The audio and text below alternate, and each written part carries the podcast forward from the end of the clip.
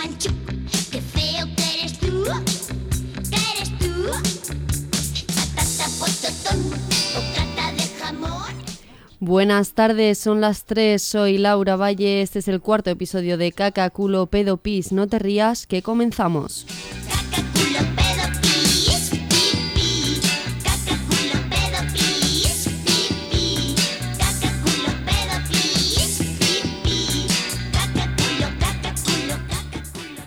En este cuarto episodio tenemos con nosotros a Alicia Ruiz de la Hermosa, doctora y cirujana colorectal en el Hospital Universitario Infanta Leonor. Buenas tardes Alicia, ¿cómo estás?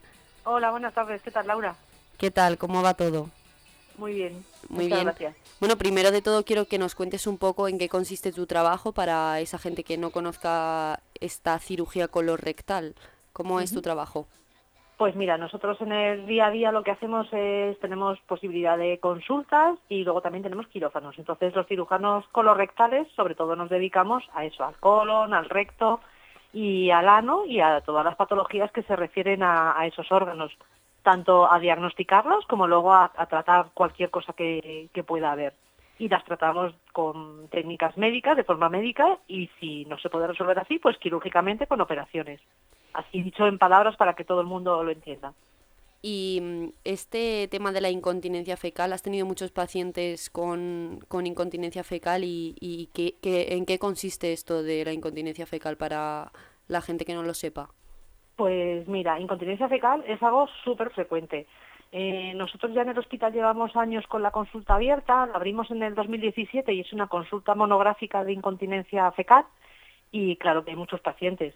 Eh, hay varios estudios que dicen que la incontinencia es eh, poco frecuente, por así decirlo, pero los más recientes dicen que la prevalencia de la incontinencia llegaría casi hasta el 14 o al 18. Y yo, para que todo el mundo lo entienda, pues siempre pongo el mismo ejemplo. Hay cas- casi tantos pacientes con incontinencia fecal como diabéticos. Es decir, eh, la prevalencia de la diabetes ahora mismo es del 14% en España. Pues hay incluso más pacientes con incontinencia. Y sin embargo, a la diabetes se le da muy poca voz, o sea, perdón, a la incontinencia se le da muy poca voz y muy poca visibilidad. Y, me preguntabas también qué qué- qué es, qué- en qué consiste la incontinencia, ¿verdad? Sí, justo. Pues entonces la incontinencia, como los médicos lo definimos, es la incapacidad para retener las heces y los gases hasta un momento en el que sea socialmente aceptable. Pero a mí siempre me gusta contar con la definición o con la opinión de los pacientes, porque si tú a un paciente le preguntas qué es para él o para ella la incontinencia, pues obviamente no te van a dar esta respuesta. Y la mayoría lo que dicen es que es algo asqueroso, que es vergonzante, que es desesperante y que es una situación humillante. Así que imagínate lo que significa para, para los pacientes que tienen este problema. ¿Y este problema de la incontinencia fecal mm, es solo de gente mayor? Porque claro, eh, seguro que la mayoría de gente se está pensando que puede ser de, de personas de edad avanzada ya, pero. ¿hay gente joven que tiene incontinencia fecal? Sí, claro que sí. En realidad es cierto que sí que se asocia en parte a la, a la edad, pero esto es como cualquier otra enfermedad, es decir, eh, a medida que vamos cumpliendo años, pues nuestros órganos, nuestros sistemas y todo nuestro cuerpo se va deteriorando. Entonces, está claro que por el problema de la pérdida de masa muscular, eh, por la afectación de los nervios, de los eh, músculos que van al suelo pélvico, en general, puede hacer que con la edad tengamos más incontinencia pero no tenemos que pensar que la incontinencia anal o fecal es un problema asociado a la edad. Es decir, no por ser eh, de edad avanzada hay que tener incontinencia. Hay muchas personas mayores que no tienen incontinencia y desgraciadamente hay muchas personas muy jóvenes que tienen incontinencia.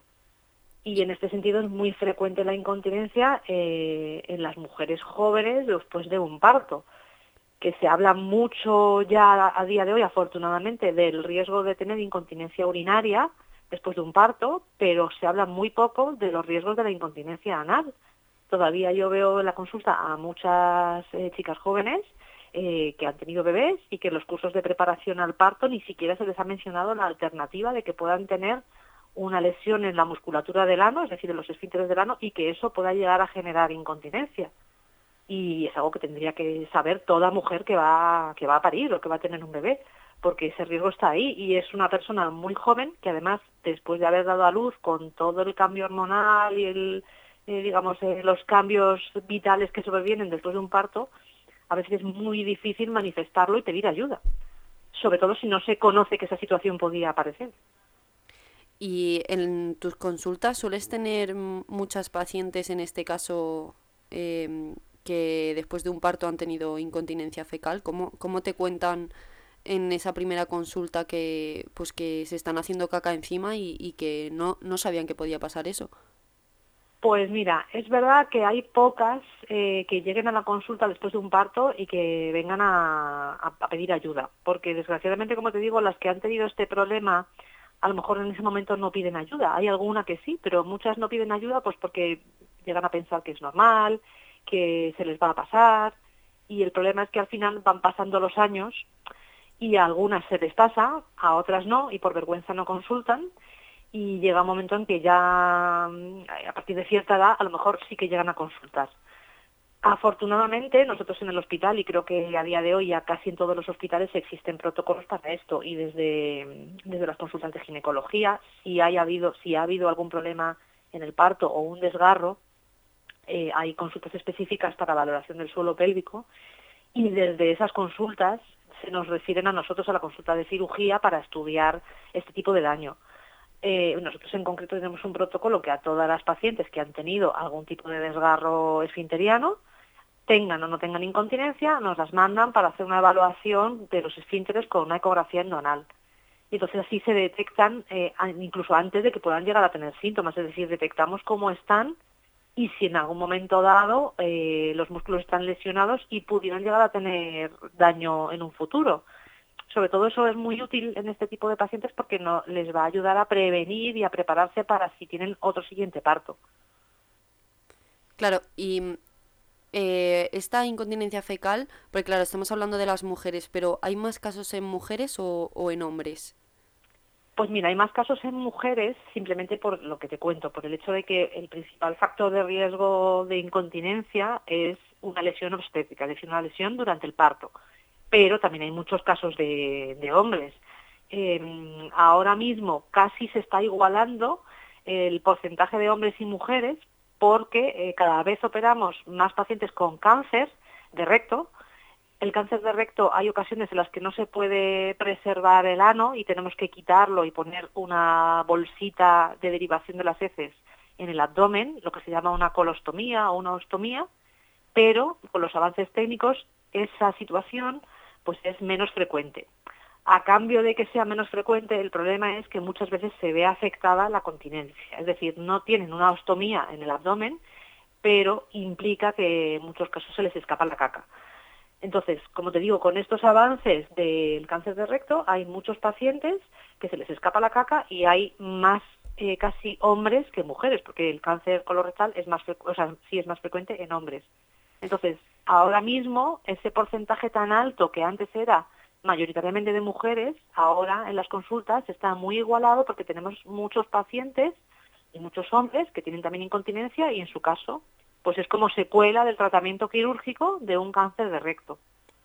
Sí, justo te iba a comentar ahora que el otro día en el tercer programa, eh, bueno, en el tercer episodio de este programa, tuvimos a Emilia, que tuvo cáncer de recto y el cáncer lo superó, pero se le quedó como secuela una incontinencia fecal. Mm, esto, es, esto es muy normal, que se supere ese cáncer y, y luego te quede como patología, como una enfermedad, eh, la incontinencia fecal. Sí, es muy frecuente porque en el fondo eh, nosotros en la operación del cáncer de recto lo que hacemos es quitar el recto, que es el órgano donde está el cáncer. Entonces, el, el recto en el fondo es una, una especie de bolsa, para que todo el mundo lo entienda, donde se almacena la caca. Cuando la caca tiene que salir, esa información es enviada al cerebro y el cerebro decide si en ese momento se abre o no se abre el ano para que la caca salga, ¿vale? ¿Qué pasa? Que al no haber recto, la caca llega a una especie de tubo, que es el nuevo recto que nosotros ponemos, que en realidad es el colon. Lo que hacemos es quitar el recto y empalmamos el colon directamente con el ano. Entonces, al no haber esa bolsa donde se almacena la caca, la caca llega y no puede almacenarse, es decir, manda la información al cerebro de rápido, tengo que salir. Eso obliga al paciente a ir eh, dos, tres 5, a veces hasta 20 veces al día a hacer reposición y muchas de ellas con urgencia, es decir, eh, tienen que correr porque si no se les escapa, que es a lo que llamamos la urgencia defecatoria o si se llega a escapar la incontinencia de urgencia. Es decir, muchos pacientes no tienen, no llegan a tener incontinencia fecal, pero tienen mucha urgencia y no pueden salir de casa porque si están en casa sí que consiguen llegar al, al baño, pero si están fuera de casa hay veces que no llegan al baño, tienen que meterse en un bar, en cualquier tienda, en cualquier lugar donde tengan un baño o a veces desgraciadamente pues no llegan y se los hace se lo, se lo tienen que hacer en la calle porque no pueden retenerlo de ninguna manera.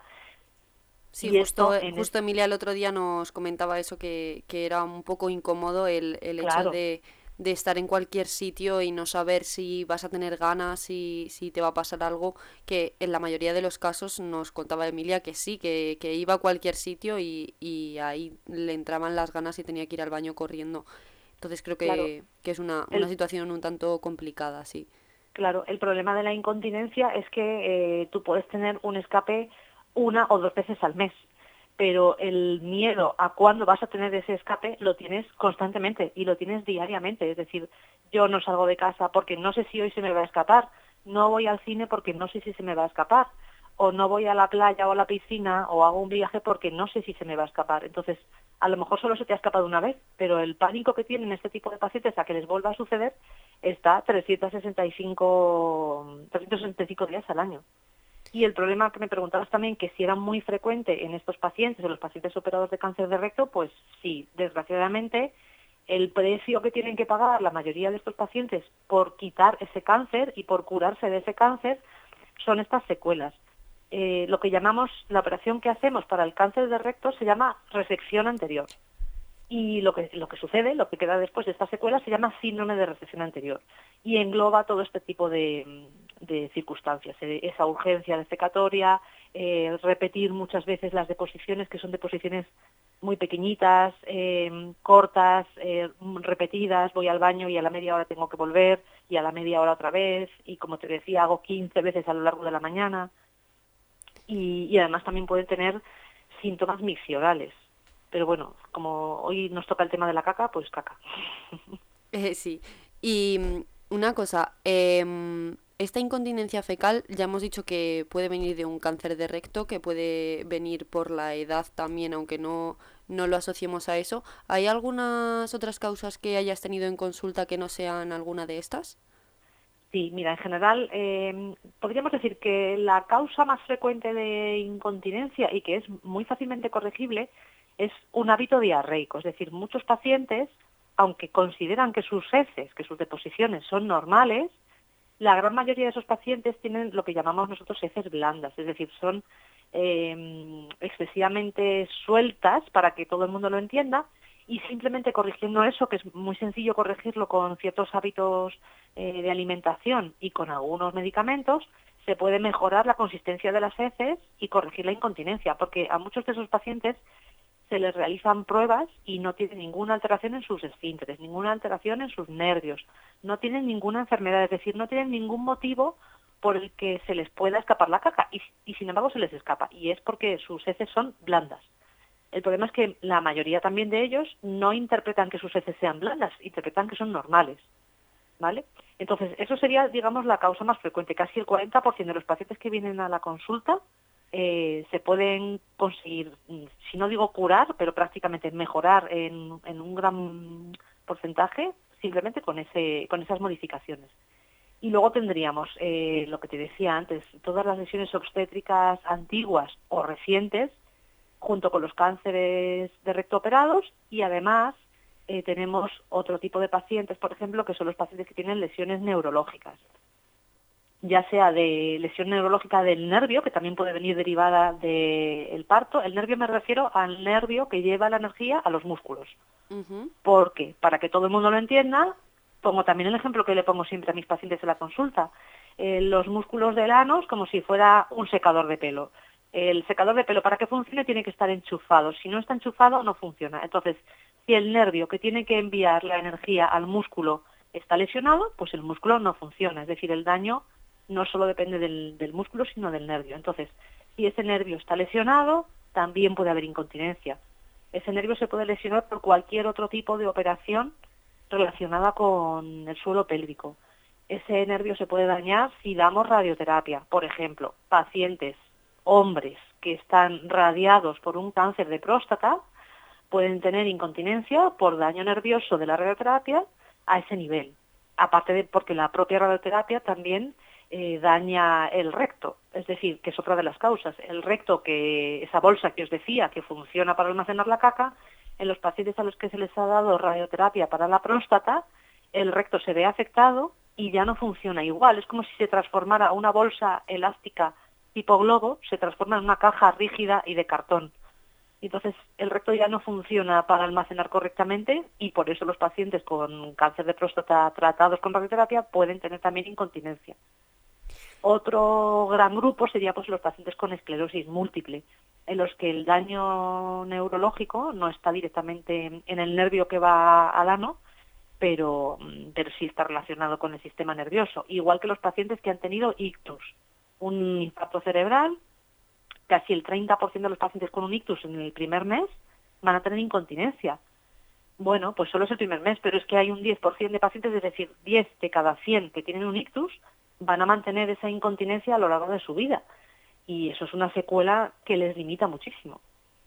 Sí, y bueno, luego hay es- much- muchas otras causas, pero estas son estas que te he contado serían así las más Sí, frecuentes. hay, hay un montón de causas, la verdad, que, que yo no conocía y creo que, que mucha gente no conocía y, y la verdad es que mm, es bastante común y, y- y hay que, que hablarlo porque, sí. porque como decíamos, pues hablan mucho de la diabetes, hablan mucho de ese cáncer de recto, pero de la incontinencia fecal también hay que hablar, que es muy común, como has dicho tú en, en estas declaraciones. Y también te, te quería comentar, porque hemos hablado de esos miedos que tiene la gente cuando, cuando tiene incontinencia fecal, que, que no pueden o no quieren o, o les da vergüenza ir a, a los sitios, ir a pasear con su familia, ir a trabajar, ir les limita mucho en su vida. Em, ¿qué crees que es lo que hace que estas personas también tengan miedo a ir al especialista, ¿no? Porque em, mucha gente lo vive en silencio por esa vergüenza que, que les da ir al médico y decir, oye, mira, pues me estoy haciendo caca encima, necesito una solución y muchas personas se piensan que no hay soluciones. Entonces, tú como cirujana, Claro. la primera opción entiendo que no es la cirugía, pero ¿qué, qué otras cosas puede haber mm, para poder solucionar esta incontinencia fecal y sobre todo que les des esos consejos a, a la gente que esté en casa con incontinencia fecal, de que vayan al especialista, de que busquen ayuda y de que sepan que hay solución para esto? Claro, o sea, lo- yo creo que el primer miedo que tiene la gente es eh, que no saben muchas veces que eso les podía suceder, entonces se, se avergüenzan de que les haya sucedido. Y en ocasiones han pedido ayuda, pero no han conseguido dar con la persona adecuada, con el médico un poco que les oriente, y muchas veces también es por desconocimiento propio de, de nosotros, de los médicos, pues porque es un tema que desgraciadamente hace años no tenía tratamiento y ahora han surgido un montón de, tratamientos. Hace 30 años el único tratamiento casi para la in- incontinencia era hacer una colostomía. Y ahora afortunadamente hay un montón de tratamientos, pero todavía muchos médicos no lo saben. Entonces a lo mejor el paciente pregunta, eh, el médico no le sabe orientar o le han orientado a un sitio. La mayoría de las veces los pacientes su- suelen tener que consultar con un montón de especialistas para llegar a dar con el especialista que un poco encamine ese tratamiento. Y sobre todo es que tienen miedo y vergüenza, entonces por eso no lo cuentan. Una vez que lo cuentan, pues como me decías, efectivamente, eh, yo soy cirujana, pero el primer tratamiento en casi ningún caso como primera opción es la cirugía. O sea, lo primero siempre es intentar buscar las causas, porque lo que hay que hacer es corregir la causa, ¿vale? Eh, hay muchos pacientes que toman, es muy frecuente que tomen metformina, que es otra de, de las cosas que vemos de, los médicos, de los pacientes que nos mandan desde atención primaria. La metformina es un antidiabético y la metformina produce heces muy explosivas, muy sueltas, entonces en algunos casos simplemente con corregir eh, o con modificar ese tipo de tratamiento mejoran. Eh, entonces, como te decía, lo primero es siempre intentar averiguar las causas que están motivando esa incontinencia, hacer un estudio completo y luego intentar mejorar la alimentación, la consistencia de las heces y ver eh, qué podemos ofrecer. Hay pacientes que necesitan hacer rehabilitación, fisioterapia y que con eso consiguen ganar un poquito de fuerza, mejorar la sensibilidad, la percepción de todo eh, el suelo pélvico y con eso mejoran en gran medida. Hay otros pacientes que mm, necesitan otro tipo de tratamientos más avanzados. Ahora mismo tenemos la eh, neuromodulación del nervio tibial posterior. Esto es un tratamiento que es una agujita eh, pinchada en el tobillo que estimula el nervio que va a toda la musculatura y a todos los órganos del suelo pélvico y lo estimula pinchando ese nervio a la altura del tobillo. Eh, parece un poco ciencia ficción, de hecho a mí los pacientes se sorprenden cuando se lo cuento, pero bueno, esto es un tratamiento que se empezó a utilizar para la incontinencia urinaria y se vio que mejoraba también la fecal y a muchos pacientes con incontinencia fecal les mejora, más o menos eh, hay entre de los pacientes que vemos en la consulta, entre un 30 y un 50% consiguen con este tratamiento mejorar su urgencia y su incontinencia de urgencia. En estos casos que con este tratamiento no mejora, podemos tener otro tratamiento más avanzado, que es la neuromodulación de raíces sacras. Esto sería un tratamiento parecido a este que te he contado del tibial, pero en vez de estimular el nervio a nivel periférico, se hace a nivel central. Para que me entiendas, es a nivel de la columna vertebral. Y se hace a través de un implante que se pone en quirófano y es un implante definitivo a diferencia del otro tratamiento que son sesiones semanales. Eh, estos dos tratamientos, digamos, es ahora mismo lo más avanzado que no es quirúrgico per se. El tratamiento quirúrgico de siempre es la esfinteroplastia. Esto quiere decir que hacemos una reparación del esfínter anal. Para esa situación lo que tenemos que tener es un esfínter dañado. Si el esfínter no está dañado no tiene sentido hacerla. Por eso te decía que lo primero es intentar averiguar cuáles son las causas es fundamental hacer sobre todo una ecografía endoanal, que es la prueba que nos ve cómo está el músculo, el esfínter del ano, y si está roto, si está lesionado, eh, la primera alternativa es otras pruebas, o sea, otros tratamientos no invasivos, y si ya no funcionan, efectivamente se, se hace la esfinteroplastia. Antes, y, y, digo antes, no hace mucho, en este caso sí que me voy a unos años atrás, se indicaba la esfinteroplastia como primera opción casi todas las pacientes dígolas porque eran la mayoría mujeres. ¿Qué pasa? Que este tratamiento no deja de ser una operación en una zona sucia, con un riesgo alto de infección de la herida, y que además eh, se ha visto con el paso de los años de mm, la experiencia de haber estado haciendo esta técnica, que con el paso de los años la técnica pierde efectividad. Con lo cual ahora mismo, hoy por hoy, la hacemos, pero no es prácticamente nunca una primera opción. Solo sería casi una primera opción eh, las pacientes que han sufrido una lesión obstétrica, eh, es decir, una lesión del esfínter del ano en el parto y que esa lesión es reciente y que les causa síntomas. En ese caso sí que como primera opción eh, utilizamos la reparación quirúrgica, pero en los, en los demás hay un montón de opciones. Pues mira, igual, también, igual que hay causas, hay, hay muchas soluciones y la verdad que esto es muy esperanzador para, para, toda esa gente que se piense que no hay solución porque la verdad que nos estás dando una lista enorme de soluciones que, que la verdad que son todas muy esperanzadoras y algunas muy novedosas y, y es, es bueno para, para esa gente que, que decíamos que tiene ese miedo de, de ir al especialista, pues mira que, que nos oiga y sepa que, que hay muchas, muchas soluciones para esa incontinencia fecal. Y, y una, una cosa, mm, Alicia, mira, eh, en este programa también hablamos mucho de la Asociación Asia y le damos visibilidad porque creemos que es una asociación que orienta a, a estos pacientes a, encontrar su especialista y a encontrar eh, la causa y la solución de su problema porque cada, cada persona en la incontinencia fecal es, es un mundo, no sabemos ni la causa ni la solución hasta que no se encuentra esa causa y, se llega a esa solución. Entonces, eh, ¿cómo conociste a la Asociación Asia? ¿Qué, qué relación tienes con, con ellos, con ellas? Y, y, dinos un poco cómo, cómo afecta esto en tu trabajo. O sea, ¿cómo has implementado tú las cosas que has aprendido con Asia en, en tus consultas en el hospital?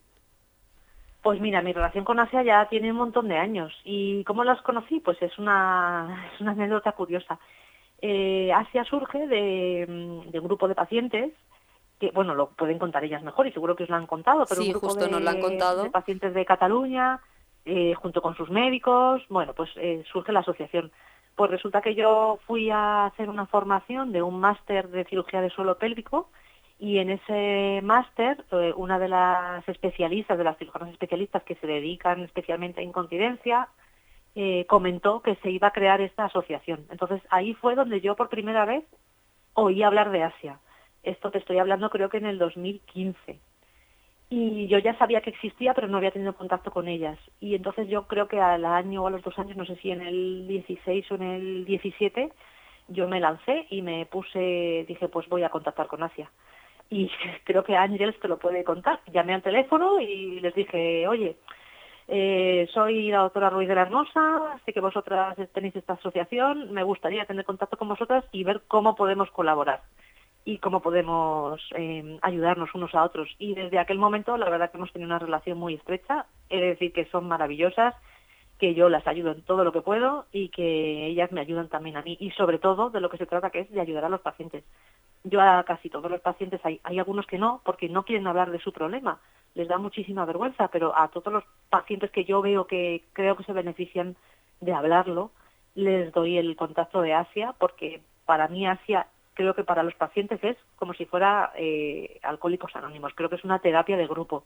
Les ayuda muchísimo, les ayuda a salir del armario, a saber, a, a darse cuenta que hay gente como ellos que tienen ese mismo problema, que se puede pedir ayuda, que a lo mejor no se curan, pero que van a mejorar muchísimo su calidad de vida y que somos muchos los que les podemos ayudar. Entonces siempre les doy el contacto de Asia para que, que se pongan en contacto. Y además es que Asia nos permite también a los distintos médicos eh, ponernos en contacto y hablar con otros médicos, porque no en todos los hospitales y no en todas las comunidades existe la misma disponibilidad de tratamientos. Entonces, eh, hay veces que no, yo no conozco a médicos en cualquier comunidad o en cualquier provincia. Y gracias a Asia, que tienen muchísimos contactos y, y muchísima disponibilidad, pues yo hay veces que mando a un paciente que ha contactado conmigo eh, y las mando a un especialista que yo no conocía, pero que en Asia sí que lo conocen. Y entonces así le podemos dar una solución a ese paciente. Y aquí en Madrid, que tú eres doctora en, en el Infanta Leonor, eh, el contacto que has tenido ha, sido con Conchi, entiendo, con la delegada de Asia. ¿Cómo sí. os ayudáis entre vosotras aquí en la capital? ¿Que ¿Tenéis algún protocolo para, para bueno, co- como has dicho esto de, de orientar a los pacientes y decirles que hablen? ¿Has conseguido que algún paciente llegue a Asia y, y haya contado su historia? Que algún paciente llegue a ASA y ella... Sí, vamos, Sí. ya te digo que, o sea, yo lo que hago es que les doy el teléfono, les digo que hablen, eh, que se pongan en contacto con Asia. Y, y yo siempre que tengo algún paciente, pues en concreto a lo mejor para la incontinencia fecal no, porque tengo más contactos, pero para la incontinencia urinaria me han surgido casos de hablar con Conchi y decir, oye, tengo esta paciente, en este hospital no tenemos opción de poderle ofrecer este tratamiento, mm, ayúdame para que la vean en tal otro hospital. Y es verdad que, que Conchi es maravillosa y ayuda siempre en todo lo que puede. Y igual que ella en otros hospitales, lo que te digo, o sea, para incontinencia urinaria, para incontinencia fecal, para lo que necesitemos. Yo creo que siempre están ahí, siempre están dispuestas, digo dispuestas en femenino porque son mayoritariamente chicas, aunque aunque hay algún hombre. Pero pero sí, sí, Sí, ya, hemos, sí, ya hemos visto que siempre están disponibles, siempre sí. nos dan estos contactos para, para que este programa siga su curso y se hable mucho, mucho de la incontinencia, que es lo que se necesita. Y, y la verdad que queremos que antes de despedirnos, Alicia, nos cuentes eh, alguna anécdota de algún paciente que haya salido bien, o bien si, si no puedes o, o no quieres contar una anécdota, que nos des una frase esperanzadora para esos pacientes que aún no se han atrevido a ir al especialista o que lo han hecho pero todavía no han encontrado la solución. Si nos puedes decir alguna de estas dos cosas sería genial para cerrar este cuarto episodio de Cacaculo Pedopis. Así Sí. que cuéntanos. Pues mira, te voy a contar eh, anécdota de paciente, así que se me viene siempre muy rápido a la memoria. Es una paciente operada de un cáncer de recto que había probado todo tipo de tratamientos y seguía con su incontinencia y su urgencia defecatoria. Y finalmente le propusimos una técnica que es la, la que se me ha quedado antes por contarte, que es la irrigación transanal. Esta técnica lo que hace es introducir a través del ano agua, una cantidad mm, de agua para vaciar el colon y el recto y dejarlo limpio. Entonces, esto permite a los pacientes, digamos, controlar cuándo hacen la deposición. Es una técnica que normalmente los pacientes no quieren, porque te puedes imaginar, es como ponerse una lavativa de las de toda la vida para que la gente me entienda, pero es más elaborado, más, más laborioso, se tarda más y hay que aprender.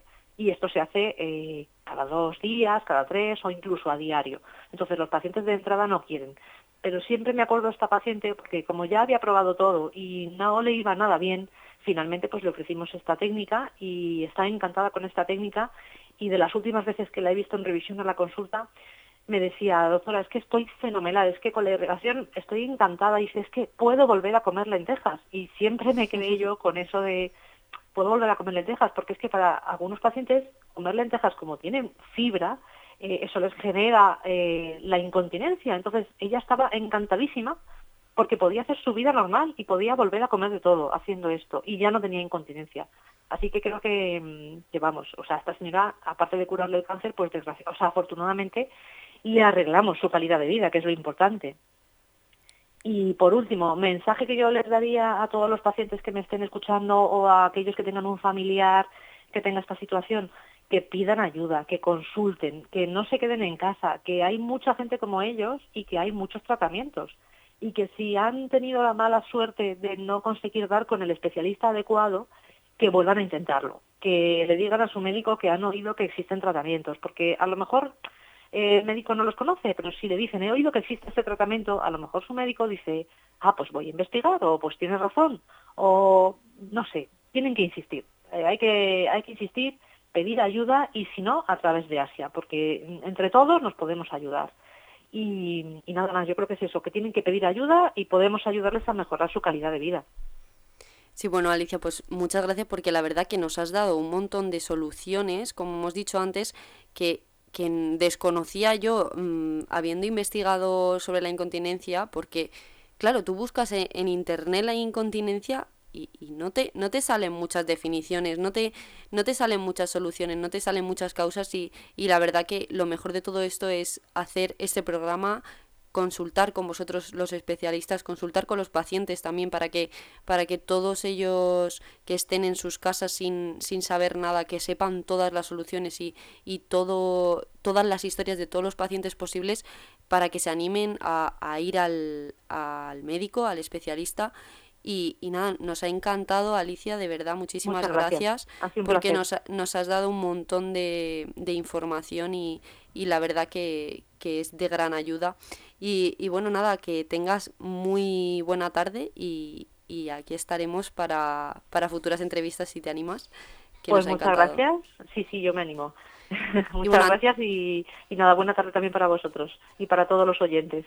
Muchísimas gracias, Alicia. Hasta luego. Hasta luego.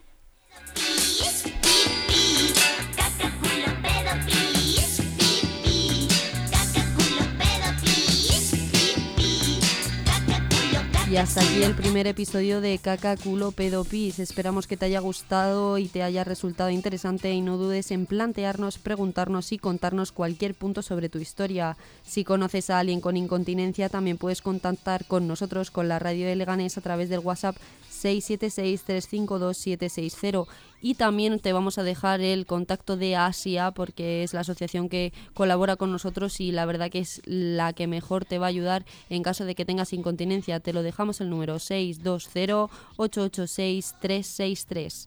Hasta otra.